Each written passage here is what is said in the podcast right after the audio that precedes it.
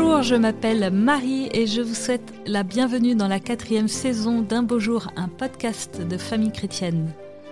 Un beau jour, c'est l'histoire d'hommes et de femmes croyants qui, comme vous et moi, menaient une vie tranquille, tracée d'avance.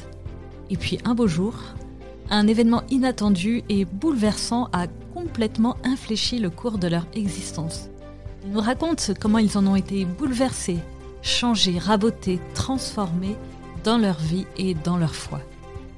Je suis sûre que vous serez comme moi édifiés et enrichis par ces récits livrés le cœur et l'âme grands ouverts.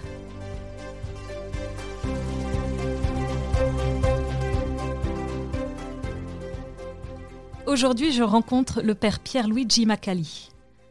Ce prêtre italien de la Société des missions africaines, SMA, a été enlevé par des djihadistes en 2018 au Niger, où il était missionnaire depuis 11 ans. Durant deux longues années, il a enduré toutes les souffrances d'une captivité à ciel ouvert dans le désert du Sahara, sans autre secours que sa foi inébranlable en Dieu.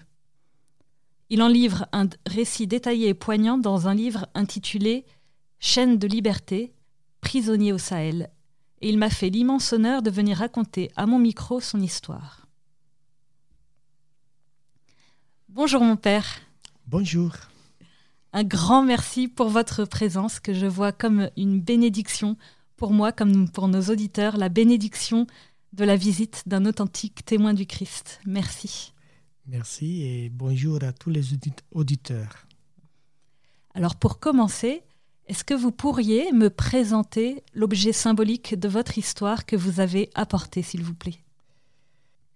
J'ai entre mes mains l'anneau de la chaîne laquelle j'étais enchaîné pendant une année.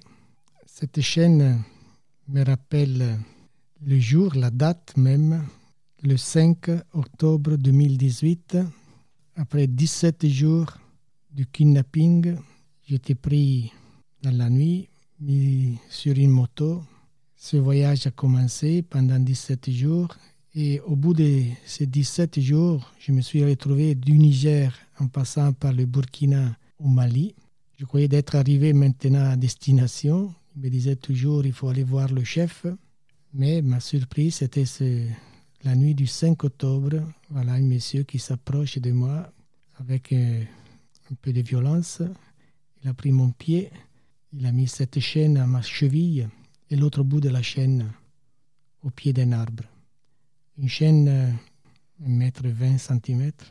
Et pendant 22 jours, je suis resté enchaîné à cet arbre, nuit et jour.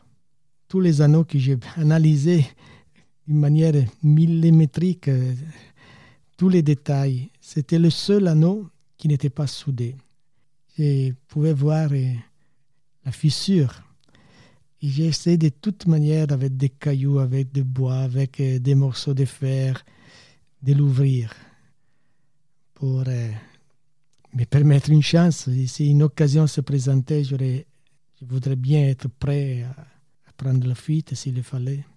Et au moins pour euh, me permettre un peu plus de mouvement, même la nuit, parce que être enchaîné, même si c'est la nuit, ce n'est pas du tout du confort. Cette chaîne qui, retentissait d'un côté à l'autre, à tout mouvement. C'était pas une, une belle compagnie. Un objet très émouvant. On va, on va revenir euh, du coup à, ce fameux jour, ce 17 septembre 2018, où tout commence. On est au lendemain de la fête liturgique de la Croix Glorieuse, comme un, comme un présage de ce qui va se passer. Cela fait donc 11 ans que vous êtes missionnaire à Bomoanga, un village du sud-ouest du Niger, vous vous apprêtez à lancer une nouvelle année pastorale, mais les journées sont encore calmes. Et puis le soir venu, alors que vous vous êtes retiré dans votre chambre, vous entendez des bruits à l'extérieur. Vous pensez que ce sont des personnes qui cherchent l'entrée du dépôt pharmacie dont vous vous occupez et vous sortez voir. Qu'est-ce qui se passe? C'est bien ça, oui. Dès que je suis sorti, je me croyais rencontrer des personnes Bomanga, la mission assure euh, ce service même nocturne et on est d'accord avec l'infirmier du village que s'il y avait une urgence, il pouvait venir avec son papier pour euh, son ordonnance pour euh, chercher les premiers médicaments d'urgence. Cela donnait la possibilité aux gens de ne pas faire de longues distances de 30 km pour aller à une pharmacie dans une autre petite ville tout proche, Makalundi. Et donc, euh, plusieurs fois, j'ai fait cela, je rendais ce service, je suis sorti, mais là, à ma surprise, il y avait trois fusils pointés sur moi. Et après, des hommes qui se sont m'ont entouré et je me suis retrouvé avec les poignets ligotés derrière le dos. Est-ce que vous aviez eu des signes précurseurs de votre enlèvement?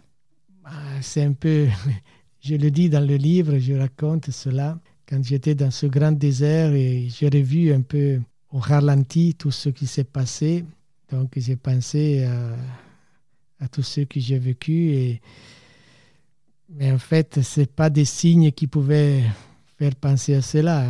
C'est des choses qui arrivent et avec euh, l'esprit d'après qu'on peut dire, voilà, il y a un fil qui s'était cassé de la radio avec qui je communiquais régulièrement avec un confrère au Togo. Et j'ai dit, tiens, vraiment, la communication s'est interrompue ce jour-là. Peut-être ça allait me, me donner ce signe que, la communication normale que j'avais avec mes amis par téléphone aussi allait s'interrompre. Mais je ne voudrais pas trop insister sur ça parce que, en fait, euh, c'est la vie qui apporte euh, ce genre de choses. Ah oui, une surprise. Une surprise. Où vos ravisseurs vous emmènent-ils? Au premier temps, je voyais les lieux que je fréquentais en voiture, en visitant le village de la grande paroisse de Bomwanga. Mais ils n'empruntaient pas des, routes, des pistes. C'était hors terrain, tout terrain. On a traversé des champs et donc.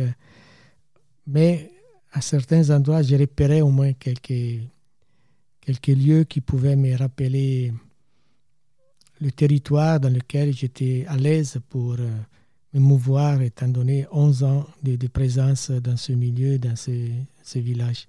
Mais quand on a dépassé la frontière du Burkina, là c'était beaucoup plus difficile pour moi. Et après, quand la route euh, est devenue toujours vers le nord, toujours vers le nord, là, je n'arrivais plus à me repérer exactement. Mais j'ai marqué que c'était la direction nord. Donc c'est là que j'ai dit ça, on va, on est en train de traverser le, le, Burkina. On a traversé même une seule fois une route goudronnée et j'ai essayé de, repérer les, les, les, coins, mais c'était difficile de, de, plus en plus. Après, quand on est arrivé au fleuve, le Niger, et là, on a fait toute une nuit sur une pirogue avec les motos et on a remonté la, le courant du fleuve Là, j'étais plus, je ne savais plus où j'étais en fait. J'essayais de repérer quand même les, endroits quand je demandais de l'eau. J'essayais de demander en bouteille pour que ce soit de l'eau qui ne soit pas puisée dans des puits. Euh, de la mauvaise eau. De la mauvaise eau ou bien de, de l'eau du, fleuve comme ça. Et l'étiquette me disait, voilà, ça doit être euh, dans cette zone, dans cette ville ou dans, dans cette euh, région. Vous vous retrouvez en, plein désert, en plein Sahara. Quels sont vos, vos premiers sentiments? C'était un grand silence, extérieur et intérieur, désolation, une tempête de questionnements qui se faisait à moi. c'était la nuit obscure, c'était la vallée des larmes, et j'étais perdu. Commence alors effectivement une, euh, très longue détention euh, au milieu euh, du désert. Après cette tempête de, sentiments et de questions, commencent à s'égrener les journées, les unes après les autres. À quoi ressemblent vos journées? Le temps s'est arrêté. Le temps était long. J'attendais le lever du soleil. Je faisais une petite promenade tant que le soleil n'était pas si fort. Je m'asseyais à l'ombre. J'attendais qu'on m'apporte quelque chose, petit bout de pain, de l'eau chaude, du thé. Et après, on attendait, on attendait. C'était long. Je me rappelle de cette, euh, ce temps qui était arrêté. Je n'avais pas de montre non plus, mais on aurait dit que tout s'était arrêté d'un coup. Quand j'arrivais la nuit, là aussi c'était encore long, parce que je n'arrivais pas à m'endormir aussitôt. Je regardais les étoiles, j'étais dans mes pensées, mais c'était interminable. Et s'il y a une expression que j'ai utilisée depuis que je suis revenu à la liberté, les gens m'ont demandé, c'était dur, c'était... Non, c'était long. C'était ça mon expression. C'était long. Comment êtes-vous traité par euh, vos ravisseurs? Je n'ai pas été ni torturé ni maltraité. Oui, j'ai porté les chaînes et ce n'est pas confortable. Mais à part ça, je n'ai pas eu de, de, de coups, je n'ai pas reçu de... Je n'ai pas été frappé. Mais ce qui m'a beaucoup blessé, c'était plutôt des, des paroles blessantes, des insultes. La parole vaut un gifle, vaut une blessure intérieure. Et si bien qu'aujourd'hui, j'ai une certaine difficulté à entendre des paroles violentes, des paroles que moi j'ai dit armées. Quand j'étais chez moi, après la libération, c'était le temps du Covid, c'était pour moi une chance, une chance parce que ça me permettait d'être un peu isolé des curieux, des gens qui voulaient même me saluer. Parfois, j'écoutais le journal télévisé, je voyais quelque chose de sport, mais je voyais même dans, les expressions beaucoup de violence dans les paroles, dans la présentation des faits. Ça me dérangeait, ça me dérange encore. Si bien qu'aujourd'hui, qui je rencontre, je dis, nous sommes étonnés de voir qu'il y a de la guerre, qu'il y a, qu'il y a des, homicides, il y a des, des, des, mauvais faits de vie, des, chroniques qui, qui, arrivent. Mais tout commence par la parole. Quand une parole est armée, c'est comme une flamme qui, qui, qui, enflamme le cœur, qui fait réagir la main. Et cette, si cette main est armée, le pire arrive et une guerre arrive. Donc si on désarme la parole, vraiment, je crois que c'est la route à suivre pour désarmer la violence autour de nous. justement, est-ce que vous avez réussi à parler avec eux? Qui, qui sont-ils d'abord? Et avez-vous réussi à, parler avec eux Ils sont des jeunes, ils sont des jeunes, même euh, des tout jeunes. Et une certaine confiance euh, au fil du temps, ça s'est fait parce que comme tout jeune, ils ont des questions, il y a de la curiosité, ils voulaient savoir qu'est-ce que je faisais en Afrique, euh, quelle était mon activité, et me demander même de l'Europe, de l'Italie, etc. Et avec leur petit, petit, petit français, on essayait de, de, quand même avoir euh, une relation, un dialogue. Et je me suis rendu compte que les vrais otages, la plupart sont des analphabètes. Ils sont victimes de ces images de la propagande qui ont toujours entre les mains sur leur petit téléphone portable. Mais ils désirent autre chose. Et avec certains, même, euh, je me rappelle Abdul, Abdul Nour, oui, qui m'avait demandé d'apprendre à, lire les, les, chiffres en français pour. Euh, il voulait connaître du, du 1 jusqu'à un million. Et donc, j'ai fait une page avec tous ces numéros et, chiffres. Et, chaque soir, il venait répéter la leçon. Parce qu'il voulait, en quelque sorte, aussi maîtriser des, des, des choses qu'il n'a jamais eu la possibilité d'étudier et d'apprendre à l'école. Alors, la question que je me pose, c'est qu'un un missionnaire euh, est fait pour euh, l'action, il est fait pour évangéliser, donner les sacrements, bâtir des chapelles et des églises, se donner corps et âme aux personnes qui lui sont confiées. Et de fait, vous, vous étiez très actif, vous aviez mis en place beaucoup de projets pour votre belle mission de Bomoanga. Et là, tout s'arrête. Pendant deux ans, de longues années, vous ne faites rien, absolument rien, des journées perdues à attendre, à ne rien faire. Ça doit être une torture pour le missionnaire que vous êtes.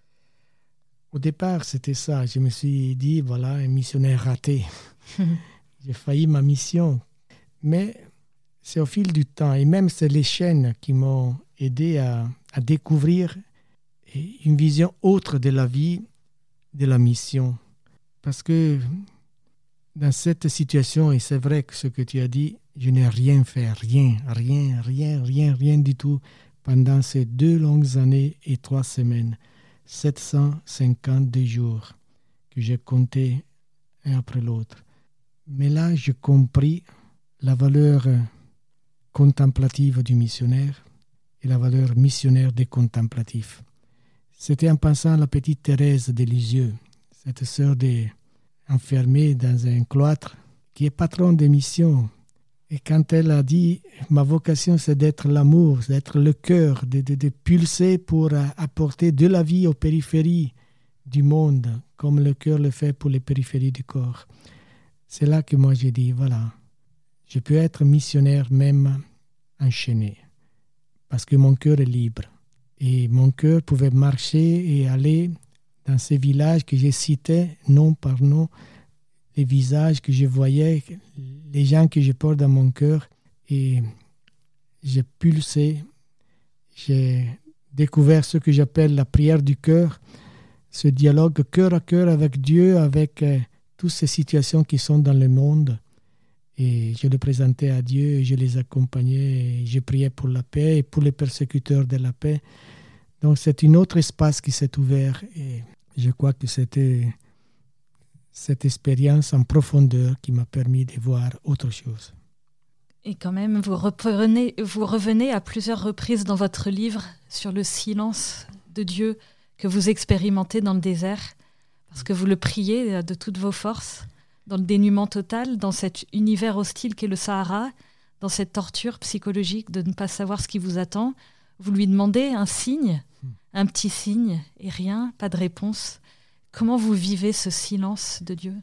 C'est peut-être le cadeau le plus grand que j'ai reçu de, du désert, ce grand silence, qui était assourdissant au départ, difficile à porter, mais au fil des temps, ça m'a permis de, de réaliser que même ma mission de missionnaire de qui annonce la parole de Dieu, qui, qui, qui va aux périphéries du monde, qui porte la bonne nouvelle, qui a un message à porter. Dieu se fait cher, la parole de Dieu se fait cher, et voilà la bonne nouvelle. Mais au fait, Dieu au-delà de la parole, ça m'a permis de percer quelque chose de ce mystère de Dieu. Personne connaît Dieu. Et c'est pour moi aller au-delà de la connaissance, au-delà de la parole. Moi, j'ai réalisé que Dieu est silence. Je pensais à Jésus qui s'est retiré dans le silence et il en sortait avec une parole créatrice, une parabole, un message, ou bien une parole libératrice quand il a libéré les aveugles, il a guéri les, les lépreux, les personnes qu'il a rencontrées. C'est cette force qui lui venait de cette rencontre cœur à cœur avec Dieu. Moi, j'ai dit le silence est père et mère de la parole. Et donc, euh, demeurer dans le silence, c'est demeurer dans cette communion profonde avec Dieu. Bon, c'est une expérience particulière, les, mots m'y manquent. Et en revenant, je, je me suis donné du temps pour euh, réfléchir, pour lire. Il y a un passage de Simone Veil que j'ai trouvé dans son livre Attente de Dieu qui dit Dans la aventure, Dieu est absent, on le perçoit comme tel. Mais à ce moment-là, l'âme fidèle aperçoit que Dieu, il aime comme Dieu, il aime d'une manière gratuite. Voilà, moi j'ai aimé gratuitement. Je n'avais pas un objet, je n'avais pas, c'était prière et aimer, c'était les mouvements de mon cœur. Et je crois que cette expérience euh, m'a beaucoup marqué. Ça fait partie de ces changements de vision de la mission, de la vie de Dieu que je reçois en retour de cette expérience. Vous ne vous êtes jamais senti abandonné de Dieu? Je lui écris une lettre en lui disant au contraire, mon Dieu, je m'abandonne à toi. Par moments, oui, je ne comprenais pas, je ne voyais pas, je lui disais, où es-tu? Pourquoi cela? Mais c'était la seule présence que moi je percevais dans cette absence. Et quand je levais les yeux, je voyais cette euh, coupole d'étoiles sur moi. Je ne pouvais pas m'empêcher de prier le psaume, le psaume 8. Si je regarde le ciel, la lune et les étoiles que tu fixas qu'est-ce que l'homme pour que tu te souviennes de lui? Le fils d'un homme que tu en prennes souci. Oui, moi je me sentais ce petit homme caché dans cet infini désert de sable, mais sous son regard. Et comment, euh, comment arriviez-vous à, à prier sans livre, sans pain ni vin pour célébrer la messe? Oui, au départ, euh, je faisais un effort sur ma mémoire pour euh, me rappeler des prières, des psaumes. Mais au fil des temps, j'ai dit que tout cela n'est plus nécessaire. Quand il y a ce dialogue cœur à cœur, les paroles ne sont pas nécessaires. C'est demeurer dans cette compagnie qui, qui va au-delà des paroles. Je lui disais tout ce qui s'est passé dans mon cœur. Oui, certaines expressions, certains souvenirs des prières apprises à, à l'enfance, le chapelet lui-même que je me suis fait nourrissait ma prière. Mais au fait, c'était demeurer dans cette compagnie, dans cette présence, dans le silence. Et même la messe que je n'ai pas pu célébrer au mieux. Je n'ai pas pris de communion, d'Eucharistie, mais moi j'ai célébré. J'ai célébré la messe du désert tous les dimanches. Je m'éloignais quelque peu, j'étais dans cette solitude, sur cette immensité. Et là, je pensais à un évangile, je demeurais dans cette méditation. Et au moment de la consécration, je disais simplement ceci. Ceci est mon corps donné. Ceci est mon cœur brisé. Je n'ai rien d'autre, Seigneur, à te donner. Et je crois que cette communion profonde que j'ai vécue à ce moment-là m'a mis en cette euh, relation forte. Ce que l'Eucharistie veut signifier, combien de fois même je l'ai étudié, nous, nous, en tant que prêtres, nous célébrons une personne à Christ. C'est avec le Christ qui donne sa vie. Mais là, j'en ai fait l'expérience. Et maintenant que je peux célébrer, c'est des moments de, forte intimité, de forte communion que je continue à avoir avec euh, ce Christ qui a donné sa vie pour moi et pour le monde. Plus le temps passe, cependant, plus cette détention euh, vous use euh, psychologiquement et physiquement parce que les conditions sont très dures. La chaleur est extrême. Euh, il y a du vent, il y a, de la, saison des pluies qui est très dure aussi. On vous déplace plusieurs fois, ce, ce qui vous fait croire que vous allez être euh, libéré.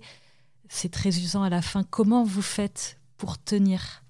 Depuis le 28 octobre 2018, ça faisait 40 jours après l'enlèvement, ils avaient fait une première vidéo comme preuve de vie.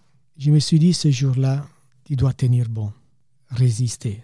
C'était mon mot clé que j'ai essayé de toujours me rappeler. J'ai dit, si une possibilité, si une sortie, si une conclusion se produira, je veux être à ce rendez-vous. Je veux être debout, résister tous les jours. Et ce résister, c'était respirer chaque matin avec un grand souffle, respire, et sentir la vie qui entrait en moi et me faisait sentir en communion, ça me fait sentir vivant et faire face après aux difficultés que la journée allait me présenter. Vous n'avez jamais tenté de vous enfuir? J'ai pensé plusieurs fois, j'ai même planifié en disant j'attends une occasion, je vois s'ils sont distraits, mais j'étais très très surveillé. Et après, au fil des temps qu'on s'éloignait de, de, de bons mangas. Vraiment, j'étais perdu, j'avais même plus d'orientation. Et je me suis dit, Seigneur, je suis dans tes mains. Avez-vous reçu euh, des consolations dans ce temps de détention? Et si oui, lesquelles? Consolation dans ce temps de silence, dans ce temps de, de, de réflexion. La parole de Dieu qui me venait à l'esprit était la parole qui me consolait. Il y en a sept, moi, que j'ai cités, qui ont été un peu mon programme dans les premiers mois jusqu'à Noël. La première était Ne crains pas. C'est un, refrain que à travers toute la Bible. Et donc, euh, je me sentais en quelque manière en communion avec cette histoire de ce Dieu que moi je ne voyais plus clair, clairement, mais que je savais était, était c'est un Dieu fidèle, comme il a été fidèle à Abraham, au patriarche, euh, Marie, Joseph, les apôtres. Voilà, aujourd'hui, moi j'étais dans cette euh, lignée et cela me donnait de la force. Et après, il y avait l'Esprit, l'Esprit Saint. Moi, je l'appelle, un des noms que j'aime de l'Esprit, c'est l'Esprit consolateur. Consolateur dans le sens le propre du terme latin, être avec celui qui est seul. Ce n'est pas des paroles à dire, ce n'est pas quelque chose à demander, mais avoir sa compagnie, avoir sa présence qui me tient compagnie. Voilà, c'était ça qui me faisait tenir bon dans ces moments, même si la solitude est peut-être la chose la plus dure à endurer. Et quand j'ai eu la compagnie aussi de Luca, de Luca et après de Nicolas, je les ai remerciés du fond du cœur. Je disais, c'est toute une autre chose de pouvoir euh, partager une parole, des souvenirs. Et le temps passait mieux, plus vite. Et on s'entraidait aussi, on se soutenait, on s'encourageait. Oui, parce que la, chose qui a été euh, une des choses les plus difficiles pour vous a été de, vous imaginer vos proches, vos confrères prêtres de la SMA, euh, dans l'angoisse de ne plus avoir de nouvelles de vous et vous dans l'angoisse de ne plus avoir de nouvelles d'eux. Oui. J'ai dit, j'ai enduré bien d'épreuves, la nourriture, le froid, le chaud, la soif. Mais la chose la plus dure que j'ai endurée, c'était de ne pas pouvoir communiquer, de ne pas avoir un délai de temps devant moi. Voilà. Je suis arrivé à la moitié. Je disais combien de fois est-ce que je suis arrivé sur la colline et maintenant je commence la descente? Doucement, jour après jour. Ça va finir. Voilà, ces choses-là étaient dures à porter, c'était stressant. Est-ce qu'il y a eu quand même des lueurs, des moments d'exception dans, dans votre euh, captivité? L'espoir m'habitait toujours et je terminais ma journée le soir avant de m'endormir en me disant espérons demain. Je ne savais pas quand ce jour allait arriver. Chaque matin, je me réveillais et la première parole que je disais, Seigneur, viens vite à mon secours vite, viens vite. Je le répétais plusieurs fois. Et encore maintenant, quand je commence ma journée, cette petite parole, je la dis au nom de tous les otages, parce que ce temps long est vraiment très long quand on y est dedans. Vous êtes après beaucoup d'espoir déçu parce que vous avez enregistré huit vidéos, je crois, en tout. Neuf. Neuf vidéos. Euh, à chaque fois, la libération paraissait proche et, finalement toujours repoussée. Mais enfin, le 8 octobre 2020, vous êtes libéré finalement, en même temps que plusieurs otages, dont Sophie Pétronin. En quoi cette épreuve vous a-t-elle transformé Moi, je dis, j'ai appris par les choses que j'ai souffert. J'ai appris à me connaître, connaître aussi mes fragilités, mes limites, mon humanité. Je n'ai pas honte, mais je partage vraiment avec l'humanité, notre vie de tous les jours. Nous sommes mortels, nous sommes limités, et la vie a un autre regard quand tu la vois à partir de la fin. Et la fin pouvait être à tout moment. J'ai appris à pardonner, vous leur avez pardonné à vos ravisseurs J'ai pardonné du fond du cœur. Je criais, mon Dieu, pourquoi m'as-tu abandonné? Mais j'ai continué la lecture de la croix et j'ai entendu sur cette croix aussi le Christ dire, pardonne-leur, ils ne savent pas ce qu'ils font. Et cela m'a donné force pour le, comme je m'accrochais aux paroles du Christ qui se sentait abandonné du Père. Si lui l'a dit cela, je peux le dire. Mais celui l'a dit aussi, pardonne-leur. Je dois le dire aussi. Et en plus, je croyais que c'était la chose la plus précieuse que nous avons en tant que chrétiens. Ils m'ont donné à lire le, Coran. Je le lis deux fois. Mais je vous dis la vérité, je me suis davantage enchanté de l'Évangile parce que je n'ai pas trouvé la mesure haute que nous avons dans l'Évangile. Cet amour du prochain, bénir ceux qui vous maudissent, prier pour ceux qui vous persécutent, aimer vos ennemis. On m'appelait kafir, on, m'insultait, on, on me condamnait à l'enfer. Dans l'Évangile, rien de tout cela. cette mesure était le défi. D'ailleurs, cette question revenait à mon esprit. Si vous n'aimez pas vos ennemis, que faites-vous d'extraordinaire? C'était dur, c'était long, mais je le dis, je l'ai prié, je l'ai offert et je fais un, pas de plus. Le jour de ma libération, vraiment, c'est 8 octobre 2020. J'ai dit à Bounazer qui me conduisait à la libération, voilà, Abou Nazer, j'ai une parole à te dire.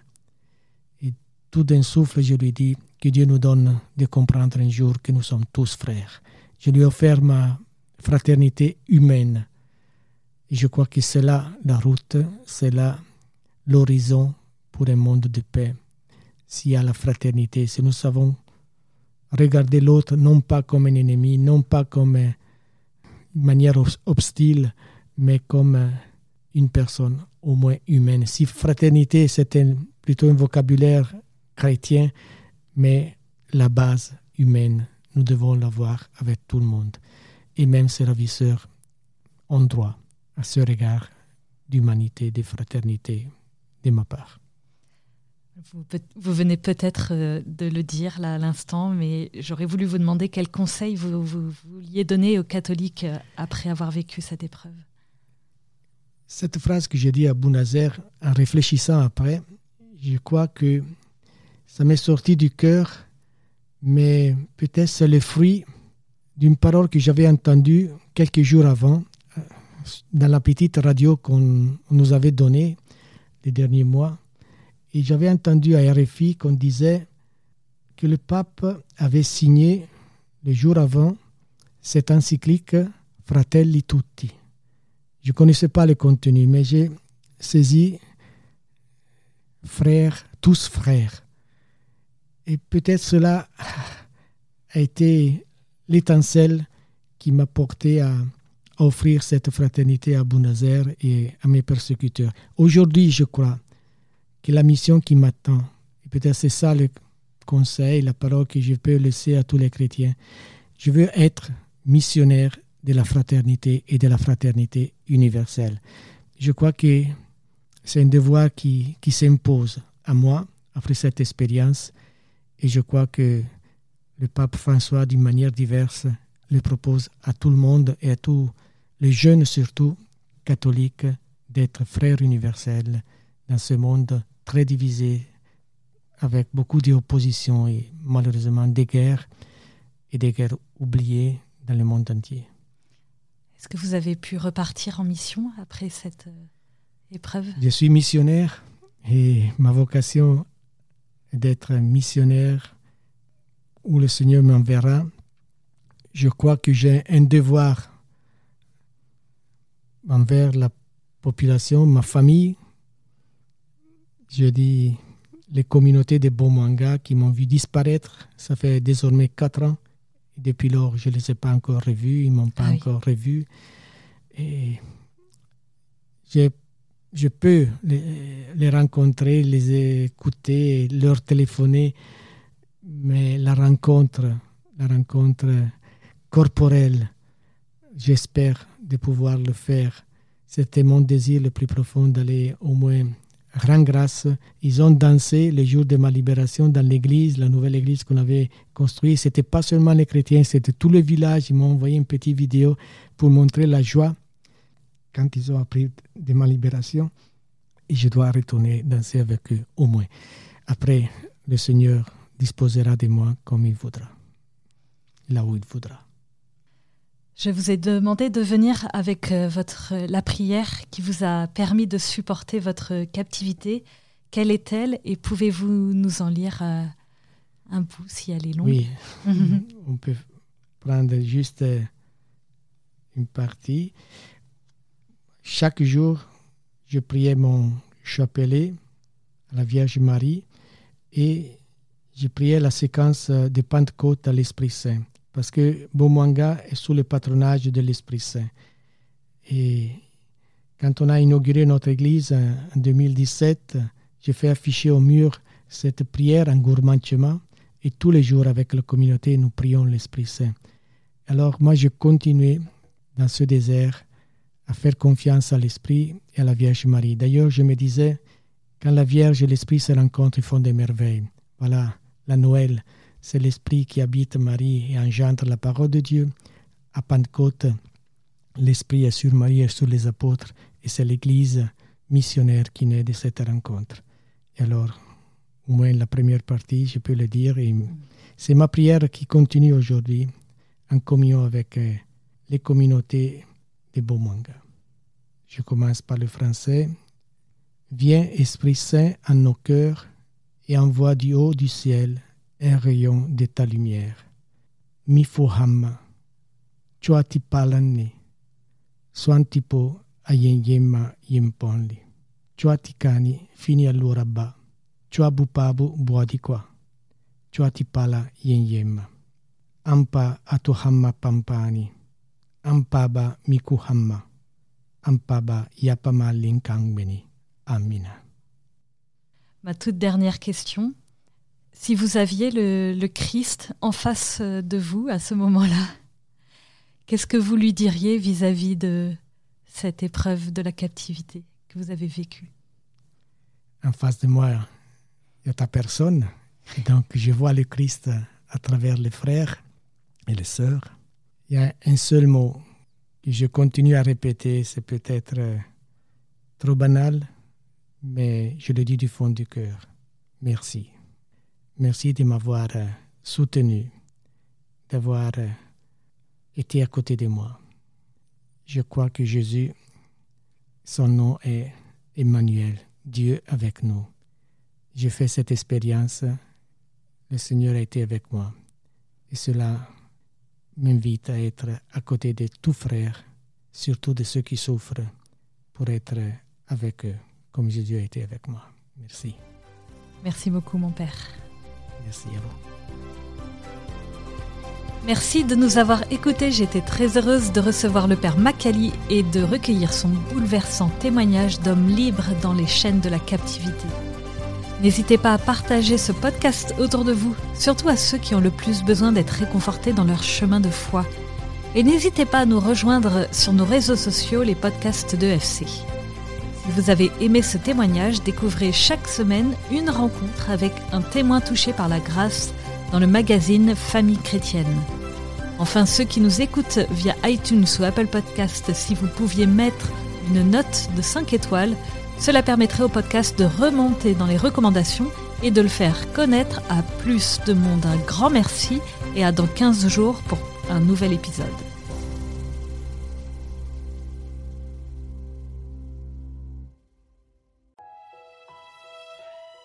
Famille chrétienne vous invite à vivre le temps de carême avec ses contenus dédiés. Articles, podcasts, vidéos, newsletters vous aideront à méditer et à vous recentrer sur l'essentiel. N'attendez plus et abonnez-vous au magazine à partir de 2,90€ par mois. Rendez-vous sur boutique.famillechrétienne.fr.